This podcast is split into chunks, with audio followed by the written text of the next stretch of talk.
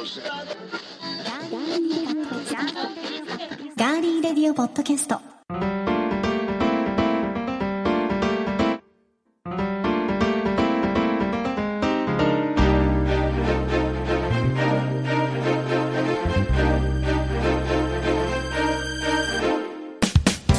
皆さんこんにちは。ガーリーレディオポッドキャスト3月30日火曜日。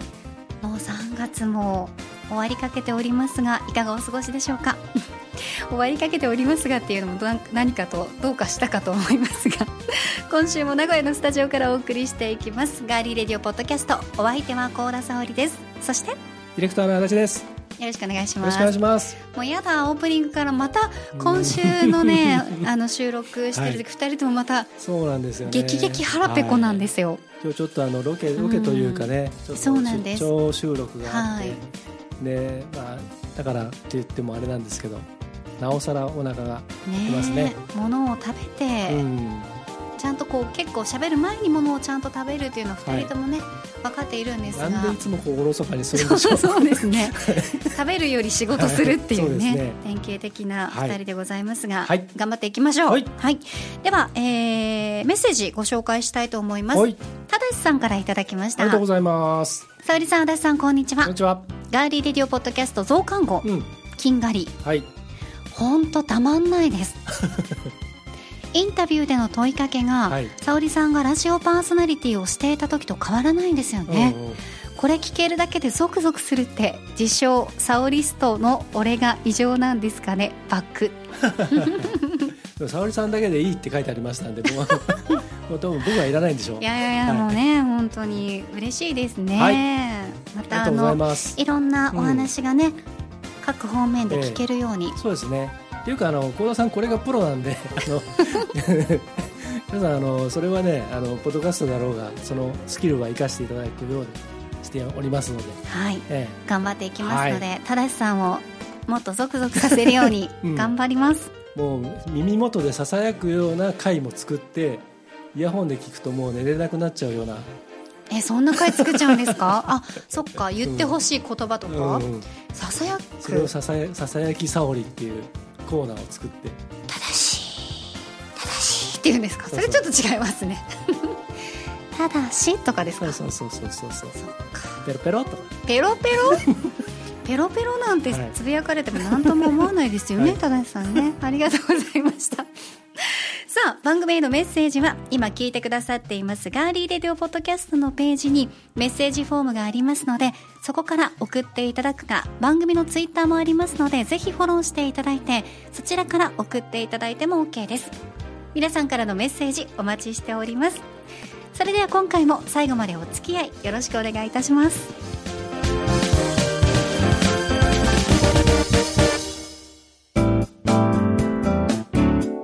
名古屋のスタジオからお送りしていますガーリーレディオポッドキャスト。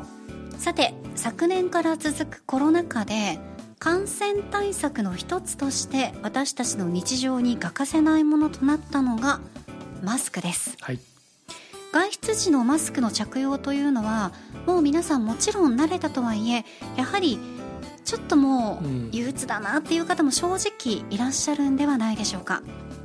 先日ですね株式会社ロッテはい、あのガムとかね、うんうん、はい、口の恋人ロッテ、うん、ね、あのロッテが20代から60代の男女400名に行った調査によりますと3人に1人がマスク着用による体の不調を感じていることが判明しました。そしておよそ半数の人がマスク着用時の健康リスクを理解していないことも同時に分かりました。そこで今回はマスク着用時に起こるさまざまな症状を及ぼすリスクマスクシンドロームについてご紹介していきます。はい。マスクシンドローム私初めて聞いたんですけどこのマスクシンドロームとは何ですかってことなんですが、はい、マスクの着用によって引き起こされる症状のことで肌荒れや口臭など自覚しやすいものから集中力の低下やうつ病などの意識するのが難しいものまでさまざまな症状のことをこう総称してマスクシンドロームって言うんですって、うん、うん、なんかこう次から次からね新しい言葉が生まれていくので、うん。ついていくのがいっぱいだけど、うん。このマスクシンドロームっていうのはまだこれから付き合っていく言葉になってきそうなのでしっかり覚えておきたいなと思います。東京都知事かぐらいにいろんな言葉が出てきますけどね。はい。本当ですよね、もう都知事もね。ねえいい加しろと。はい。カタカナがね、うん。すごい多いですけどね。ね。で先ほどの調査に戻っていくんですがマスクの習慣化後の体調の不調変化ランキングここで見ていきましょう、もうこれはね、うん。あの1位からいきますね、うんはい。1位頭がぼーっとして物事に集中しづらくなった。2位肌荒れするようになった。3位喉が乾燥する。咳が増えた。4位顔にかゆみが出るようになった。5位頭痛やめまいを感じることが増えた。6位ほうれい線シワたるみが目立つようになった。7位便秘になった。そして、まあ、8位までなんですが虫歯歯周病にかかったという順番になりましうた、んなるほどね。ねえ。マスクをこう習慣的に着用するようになってからのうん。体の変化ありますか、っていうふうにこういうふうにね、はい。はい聞いたところとても感じるうん。やや感じるという方は合わせて32.1%はい。年代別に見ると20代の女性はなんと半数50%以上が何がしかのはい。こう不調を感じていることが分かりました、ねえ頭がぼーっとして物事に集中しづらくなったというのが2人に1人感じてるんですって、これでも1位以外は、おそらくストレスから来るものじゃないですかね。そうですね。まあ肌荒れっていうのもこううん。やっぱり私みたいに、あのアトピーあったりとか、うん。肌が弱い人はうん。うん不織布ってすごい擦れるんですよ、うんそうね、うん。それもあるけどでもやっぱりそのアレルギーってうん。結構ストレスがね、そうなの。影響することもたくさうんうんうんうん。んありますもんね。そうですね、うんそれは言えてると思います。なんかそんな気がしますね、うんうん。この6位のそのほうれい線とかシワとかたるみっていうのはストレスとはちょっと関係ないかもしれませあんけれどの表情筋を動かさなくなるからですよね。そういうことですかね。そうだと思いますけどね。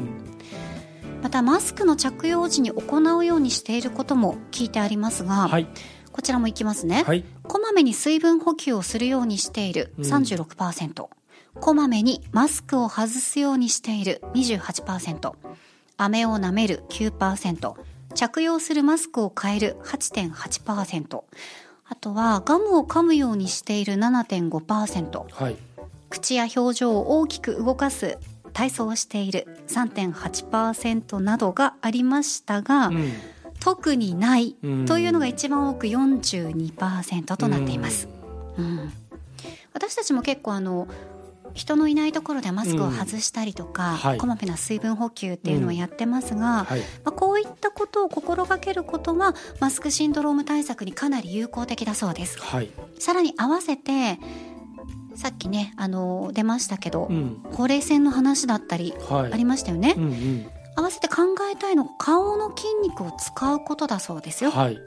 マスクの着用時うにん。簡単に行えるのは噛むことが挙げられています。うんなるほどね。なのでこの表情筋をなかなかこうマスクで隠れていて、うんだって笑わなくても分かりましたって言えるじゃないですか。はい。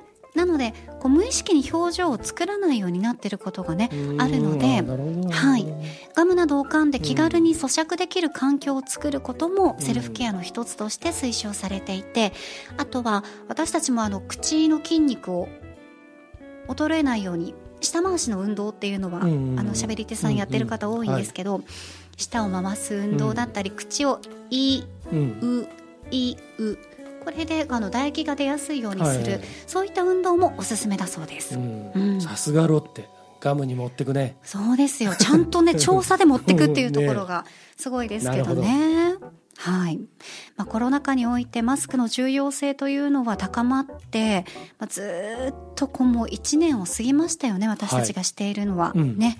ただ、感染リスクを下げるためには、もちろんマスクをすることは大事なんですけど、一方で、私さんもさっき言ってくれたようにストレスがかかっていることもあるんですね、はい。なので心身に多くの症状を及ぼすリスクがあるということも皆さん忘れないようにはい。まずは簡単にできるご紹介したようなセルフケアをまあ、日頃から心がけてマスクシンドロームへの対策もしっかり行っていただきたいと思います。はい。そうですねうんあのこの前ね、うん。あの僕実はあの名古屋ウィメンズマラソンとはい。シティマラソンの、えーちょっと運営に携わってきましてお疲れ様です。ありがとうございます。急急遽ね 大変でしたよね。はい。バタバタの日程で、であのやっぱり今年はね感染拡大防止といろんな対策で参加人数を5000人以下にっていうその政府の方針に従ってはい。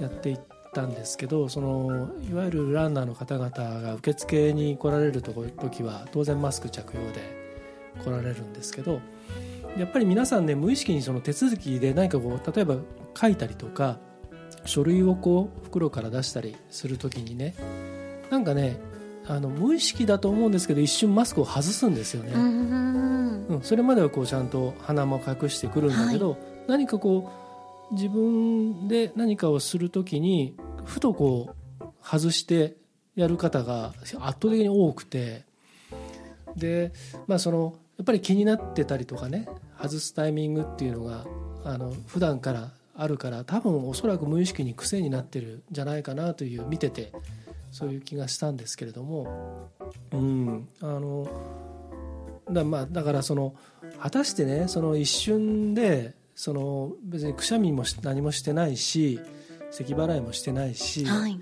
別になんか喋ってるわけでもないし、うんうんうんまあ、それで飛沫とかっていうのとは、まあ、実際はねあの分かんないんですけどでもやっぱり大半の人がそういうふうになっているっていうのを見てちょっとあの、うん、なんなんていうの別にそれはいいとか悪いとかじゃなくて、うん、やっぱりもうそれは多分もうみんな無意識にこうやっぱりい違和感があるものをなんていうのかな外すっていうかね。それはもうしょうがないのかなって思っちゃったところもありますね。だってねこ、うん。ん人類がこんなにうん。マスクをずっとつけてる、うん。ね期間ってなかったでしょうし。だから逆にそのあの我々そのうんスタッフ全員はうん。そういった人がいると「すいません恐れ入ります。マスク着用お願いします」って言わなきゃいけなくて、ね。むしろその方がうん。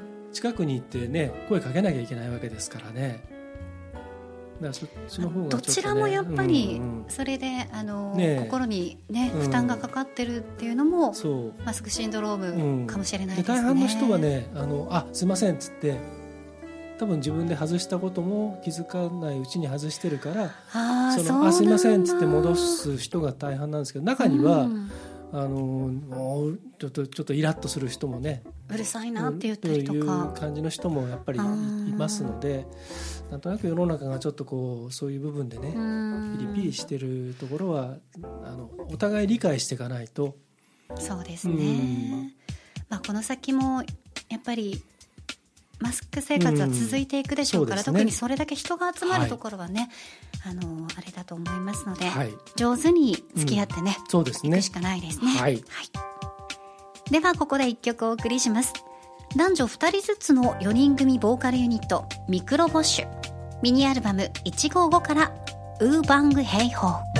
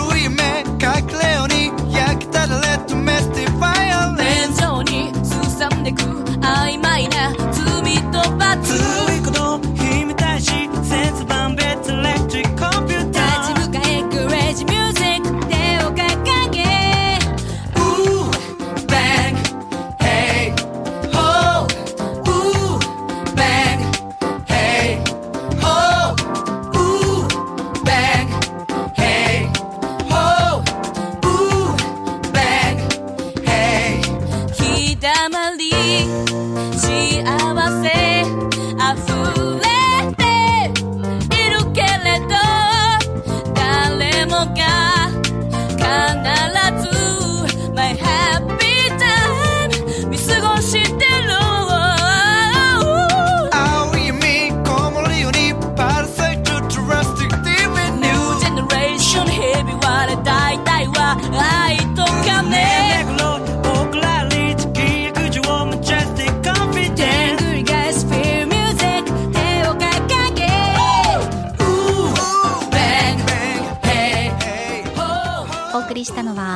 クロボッシュミニアルバム155からウーバングヘイホーでした。はい。この方たちはどういう方関ですか、西で活躍をしている、それぞれもリードボーカルを取れるとても優れたあのボーカリスト4人がはい。ユニットを組んで。でみんなね比較的背がちっちゃいんですよ。でその平均身長が1 5 5センチだそうで、じゃあ私ぐらい。うん、うん。ということらしくこのアルバムの,、あのタイトルがね。だからうん155なんだ、うんへえ「ウーバン兵法」っていうその兵法っていうのはねあの世界の終わりの曲にもあるように、うん。あの海賊がねあの島を発見した時にランドホーって言うんですよねそれのカリブの海賊。そうそうそうそうそう。ディズニーに行きたくなっちゃいました。そのあの兵法ですね。ははい。すごくいいユニットなんですけど残念ながらもう今は活動していない。いそうなんですね。それぞれソロではい。はい。ということで皆さんも気になった方はエミクロボッシュのその今それぞれ活動されている皆さんをチェックしてみてください。はい。Check it out and make it 続いては今回の気になるニュース。私高田が今気になっているニュースをご紹介します。それではニュースセンター豪太さんお願いします。はいお伝えします。小豆バーで知られる井村屋グループが酒事業に参入することが分かりました。日本酒福和蔵を7月20日に販売する予定です。以上ニュースをお伝えしました。ありがとうございました。それでは今日は和菓子で一杯のコーナーです。いいですね。今お酒に合う和菓子も増えてきましたよね、こうちょっとね久々のこう明るめのニュースなので明るく読んでみましたけど、はい。最近は事件とか事故とかね,、ね。扱うこと多かったから、はね。あそっか。でもヤマトのロゴ変わるのもそんな事件ではないですけどね、そうね。はいさあ井村屋さんなんですが、はい。三重県伊賀市にあります1900年創業の福井酒造場の事業を2019年に引き継いでるんですね。はい。2019年に引き継いでいます、これは設備が老朽化し後継ぎ探しに困っていたためで酒造りで得られる発酵技術といった新分野のノウハウをお菓子や食品の製造にも生かす狙いがあるそうです。はい。なのでもう今はこの福井酒造場の事業というのは井村屋グループさんが担ってらっしゃるということで、はい。この福和蔵うん。という名前なんですが、はい。福井酒造場の福うん。福井県とか福ね福が来るの福、うん。そして井村屋の創業者井村和蔵さん。はい。はい。井村の字は普通の井村屋の井村で、うん和蔵さんはうん和にうん。蔵元の蔵って書くんですよ、うんこのね。こそうです、はい。この和蔵から福和蔵、うん。これを和蔵のところを和蔵と読ませはいはい。て名付けられたそうです、うん。またあの来月月末からえ順次開業するビソンに酒蔵を併設した直営のこうお店も7月20日にオープンするということではい、ここで仕込んだお酒をオープン日から売り出す予定です。はい。なので7月20日うん。発売予定ということになっています、だから720ミリリットルなのかな？ああそっか。そうなのかな、うん。あでもかけてあるかもしれないですね。うん。意外とね。ううんん。うんうん。年間およそ8万6千本製造する能力があって工程の機械化や温度管理の徹底で年間を通じた式醸造を行うそうですよ、うーんなるほどね。はい、うん。福和蔵、はい。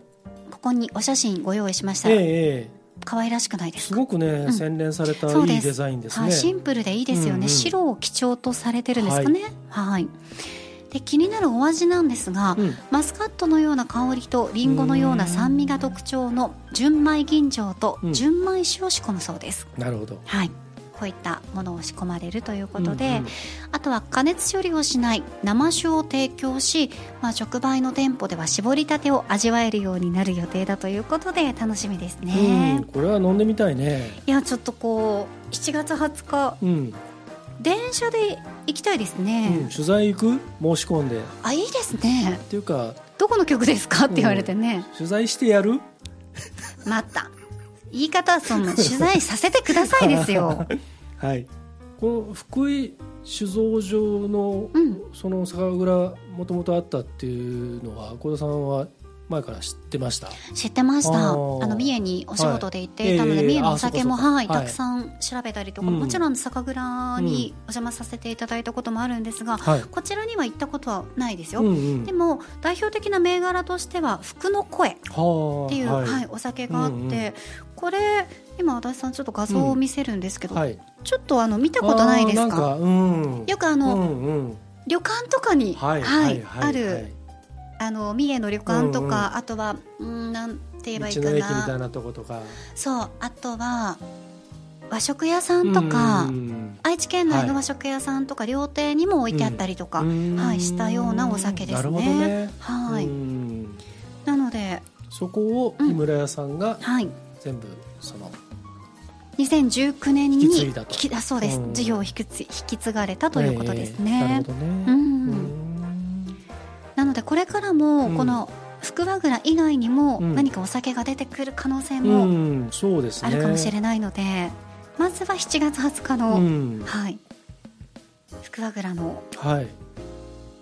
味がね、うん。楽しみだなと。ちょっとねうん。楽しみだね。あのはい、三重県ね結構ね最近人気の酒蔵さんもたくさんあってありますよ。なかなか手に入りにくいお酒とか人気のねお酒もたくさんありますけどね。はい、井村屋があのああいういわゆるあんことかね、うんうんうん、となんかそのうんこういった発酵いわゆる食、うん発酵加工食品っていうんですかね、が最近またすごく脚光を浴びてるじゃないですか。そうですね。ねえ特にあの免疫力高めるんでしたっけ？そうですそうです。だからそのあのだから発酵食品を品数多く取りましょうと、うん。それぞれの発酵食品、うん。味噌大豆、まあ、味噌納豆とかヨーグルトとか、うんうん。それぞれに免疫力を上げる力があるから、うん。一つのものだけを食べるんじゃなくて、はいバランスよく食べましょう発酵食品もって言われてますよね。ねえ。だからおそらくその、うん。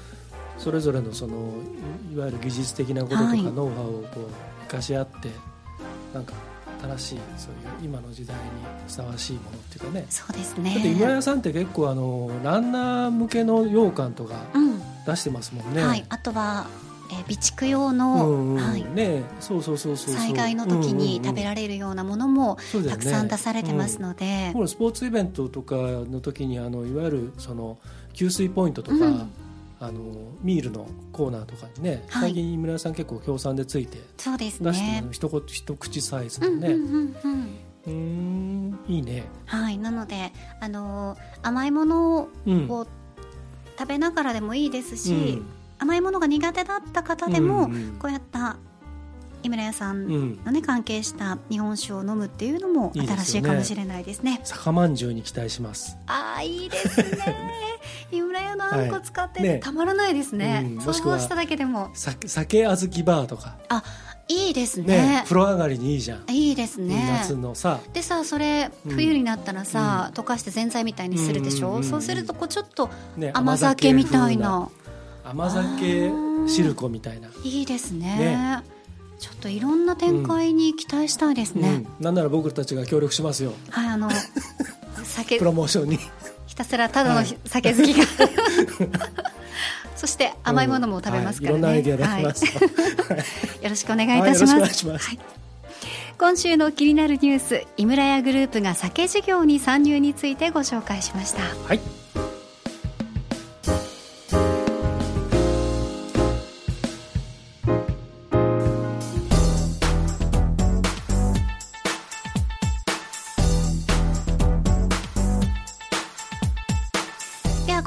ベントマンさんからのお知らせです。はい。金曜日の増刊号もね、うん。最後まで楽しんでいただきまして皆さんありがとうございました。えーチケットプレゼントなどについての詳細をここで足立 D からお願いします、はい。えー、とお弁当マンさんの全店で使える、えーお弁当チケット1500円分。5名様に提供していただきましたのでこちらをですね、えー今、えー応募エントリー受付中でございます、はい。えーこちらは3月31日まで、えー、ツイッターでご応募いただく形明になるんですけども。でですね。そうですね、はい。そうですそうです。そうですよ、うん。今思い出しました。そうですそうです。そうですそうですって言いまし まだまだずっと募集してると思ってましたた違いますよ。明日までです、はいで。大事な告知ですね。はい。そう。えっ、とね、うん。えーまずベントマンの公式ツイッター。これベン君っていうあのキャラクターがなってるんですけど。はいこのベン君の「かっこベントマン公式」って書いてありますんでこちらの、えーアカウントフォローしていただいてはい。そしてこのガリレディのツイッターアカウントをフォロー2つ公式のものをお願いします。はい。幸田さんとか僕のじゃなくて。はい。まあそれもフォローしていただいていいんですが。喜びます。はい。はい。でそこでして、えー、と応募用のツイートをこのガリレディのアカウントからしてます。あのピンク色の画像のやつです、はい。えー、とこのツイートを、えーもうあれであれじゃないですか。あのーそのうん。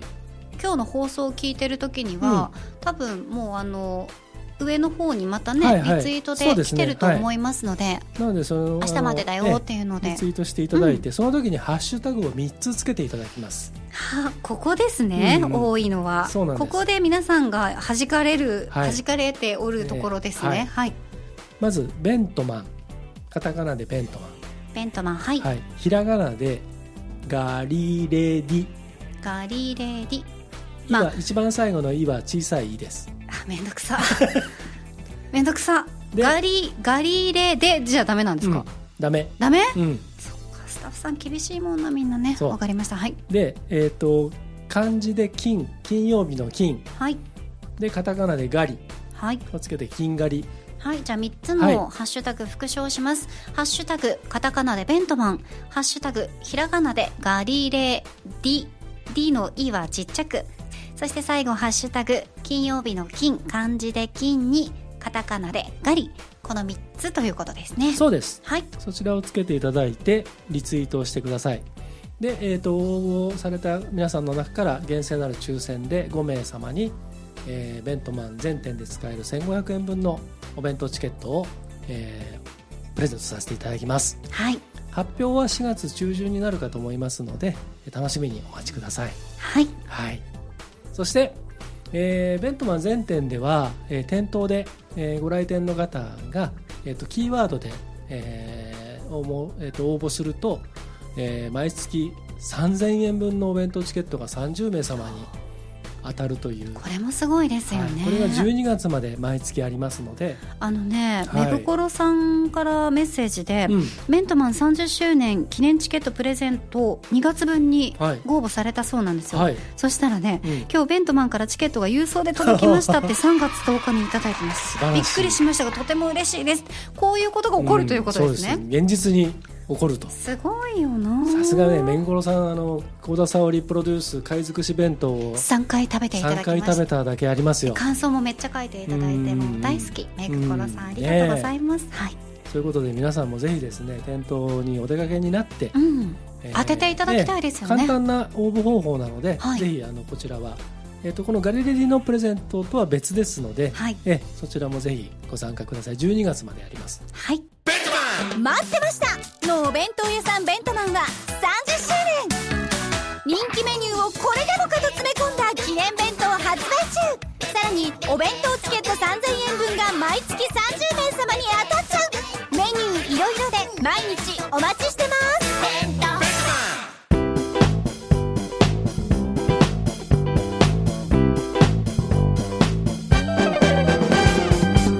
名古屋のスタジオからお送りしてきましたガーリーレディオポッドキャスト。エンディングのお時間です。はい。ではメッセージご紹介します。マコロンさんからいただきました。ありがとうございます。高田さん足立さんこんにちは。こんにちは。ラジオリスナーにとってこの時期は改変期という名のやきもきさせられる最も嫌な時期で大好きな番組やパーソナリティさんの卒業で今まで何回も切ない思いをしましたがポッドキャストの番組はそういう心配がなく安心して楽しめるのがいいですね。一応お尋ねしますがガリレディは4月以降も継続ですか？野暮のことを聞いてすみません。といただきました。うん。継続ですか？それはどうかな。あら。首？僕が卒業するか あそっち？そっちですか？もうほとんど出なくなる、レアレア強しになるってことですか？どうしようかな、まだわかんない。のもっと面倒くさいやつが来るかもしれない。へえ相手にですか？やだそれはね。まあまあまあ冗談はさておき、うん。ええあの続きます。よかったよかった。はい小原さん、続くそうですので、ぜひぜひええ。あのーね。僕が僕があのお邪魔だと思われる方もいらっしゃるかもしれませんが 引き続きよろしくお願いします。はい、はい。来月からもよろしくお願いいたします。はいではエンディング恒例のまるまるな時に聞きたいまるまるの曲はいいきましょうか。うん今週のお題は足立さんが決めてくださいました。はい遠くの友達に届けたい曲はいということで私もセレクトしましたよ。うんうんじゃあ今週は小田さん先行でいきますか？はいお願いします。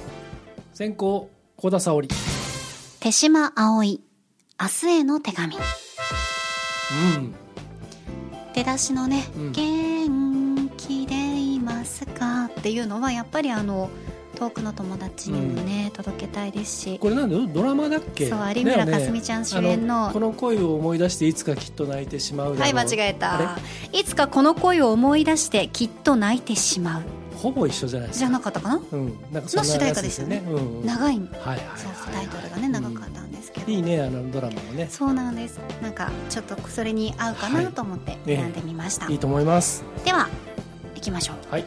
高校足立剛。小田和正ザ・フラッグ。うん。ザフラッグ。この曲がね、うん。結構好きであの歌詞のね、うん。あの最後の方にあの「やがていつの日か、うん。この国の全てを僕らがこの手で変えていくんだったよね」っていう2行があるんですけど、はい。まあいろんな意味がねあると思うんですけどね。あの割とこれ好きなんですよ。うんうんうん。はい。ぜひねうん皆さんも遠くの友達に届けたい曲ということで、うん。今日私たちがセレした2曲も、うん。はい、ぜひ聴いてみてください。聞いて友達にうん。なんかプレゼントするのもいいですよね、そうですね。最近はこうシェアできたりしますからね。うん。そう。だからそのものとかねうん。だけじゃなくてもそういう音楽この曲聴いてとか、うん。この曲あなたのことを思ってみたいな、それってすごいうん。いいことだったと私思うんですよね、なんか曲を選ぶっていいですよね。いいですこのいいです。コーナーやり始めてちょっと改めて思いましたけど、そうですね。選曲って楽しいですね。楽しいねはいさあでは素敵な選曲ね、アレスさんにもしていただいたところで、はい。今週も最後になります。終わりだよ。終わるよ。何が来るのかなと思って今ちょっとドキドキしちゃいました。らもうはい。3月も終わりですから、そうだね。来月もどうぞよろしくお願いいたします。こちらこそよろしくお願いします。新年度でございます。はい、皆様も新年度うんどうぞよろしくお願いいたします。はい気分を変えていきましょうはい新たな気持ちで参ります。今週もお付き合いいただきましてどうもありがとうございました。はいありがとうございました。ガーリーレディオポッドキャストお相手はディレクターの足立でした。そして高田沙織でした。皆さん来週からは4月です。新年度一緒に楽しんでいきましょう。来週もお楽しみに